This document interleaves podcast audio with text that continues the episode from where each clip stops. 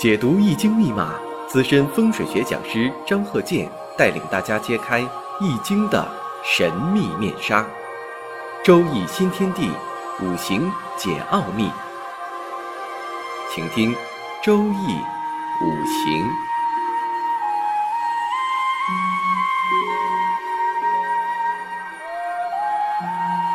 上山微电台荣誉出品。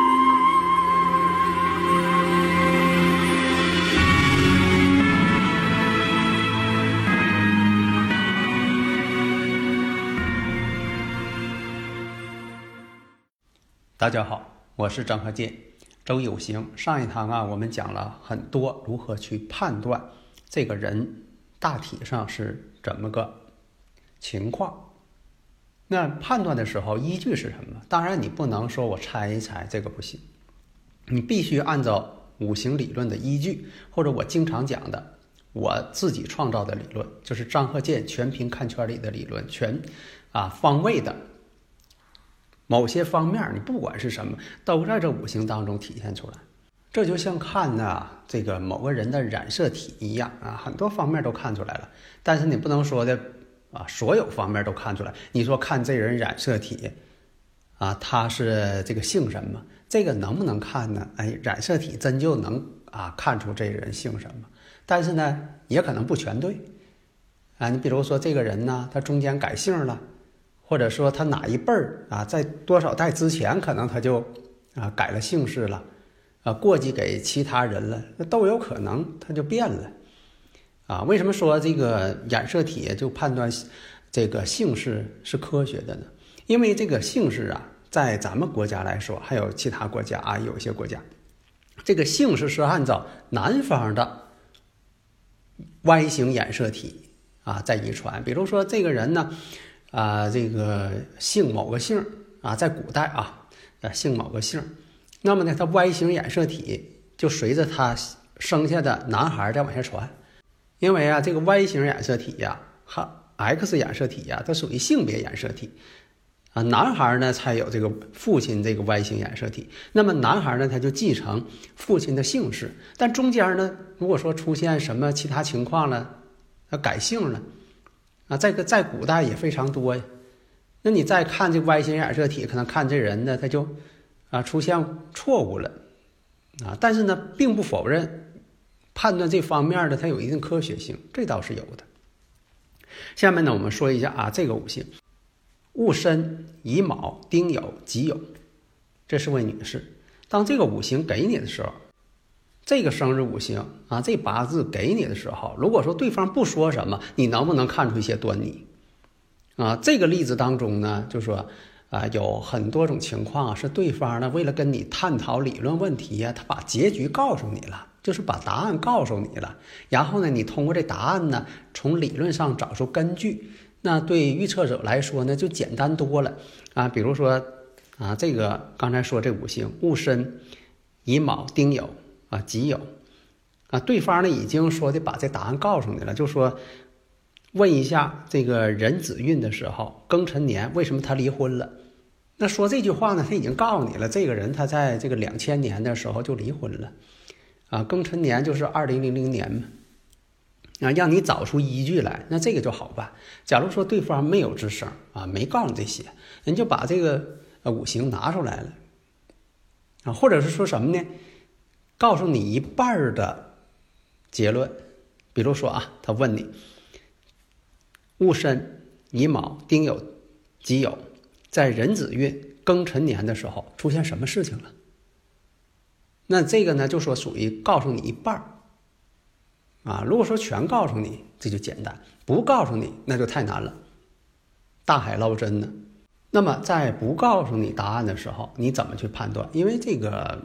人生啊，它包罗万象，它不光是说感情婚姻问题，还有事业问题、财运问题，还有这个健康问题与六亲关系问题等等各方面，方方面面，五花八门。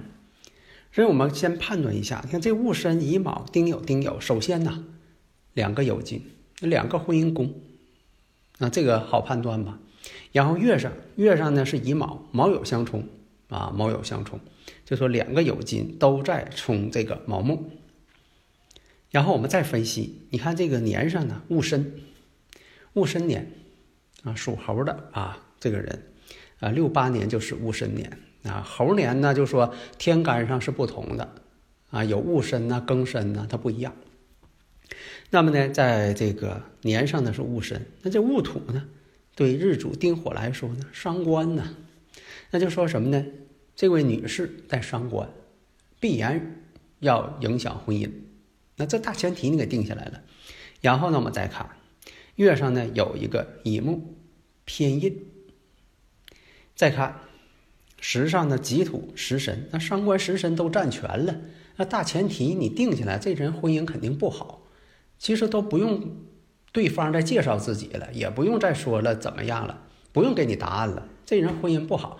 那下一步就是找这个时间点，时间点呢必须得是。到结婚的年龄啊，咱们不像说的在国外，什么在印度啊，什么有一些这个啊同婚现象，咱咱中国没有啊。所以说呢，我们在看的时候，那就是在年龄段上，你不能说的他这个啊这个呃八九岁啊，他就是呃出现这种动婚姻宫了，怎么样了？那这个不能那么判断的啊，你得看这个。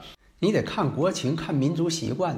你不能说有哪个国家说的这个，呃，一夫多妻制，那都是合理的，那是外国呀，啊，所以说我们在判断的时候，必须以大环境这是做主要。你不能不看大环境，你也不能看这个啊，把一些这个呃各个国家的一些特点啊，你都放弃了，这个也不行。所以你给外国人看的时候，哎，你必须得有外国人的一些判断方式。南北半球呢，在判断这个喜用的时候，那都有差异。这是我创立的理论。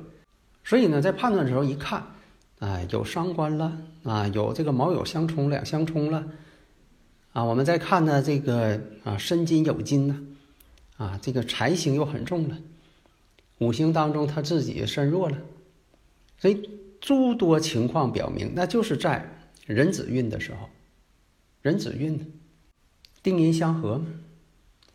而且这个子卯相刑啊，申子呢半扯啊，半合成水局啊，而且这是二十八岁行的是壬子运呢。你看这个年龄段，你必须也得搞清楚。那么这个水势旺盛，对他来说是不是相克，而且呢伤官见官为祸百端，旺水克身，旺水克身有福难留。所以你这一判断，诸多迹象表明，那就是矛头都指向了庚辰年。庚辰年是哪一年？两千年，二零零零年。庚辰年呢，辰酉相合，辰酉相合，乙庚又合金啊，跟月上这个乙木，乙庚又啊，这个合成金了。申子辰又合成水局，跟大运这个子水嘛，你看它这个年上是申金，大运子水啊，年上又是这个尘土，正好你看形成了申子辰三合水局呀，都在克呀，丁寅又相合。啊，乙庚又相合，合成金，啊，为了钱财，啊，原因都找到了，所以你这一看，这个所有的迹象线索都指向了壬子运庚辰年，那还用对方去自我介绍吗？你看，通过我多年讲解这些理论，好多人都学会了，从一个小白，现在呢都成为高手了，因为什么呢？我这个理论短平快。啊，张和建教授全凭看圈里的理论，短平快，啊，还用搁那这个绞尽脑汁跟他找了呃好几年也没找出来的喜用，那就是走了一段弯路。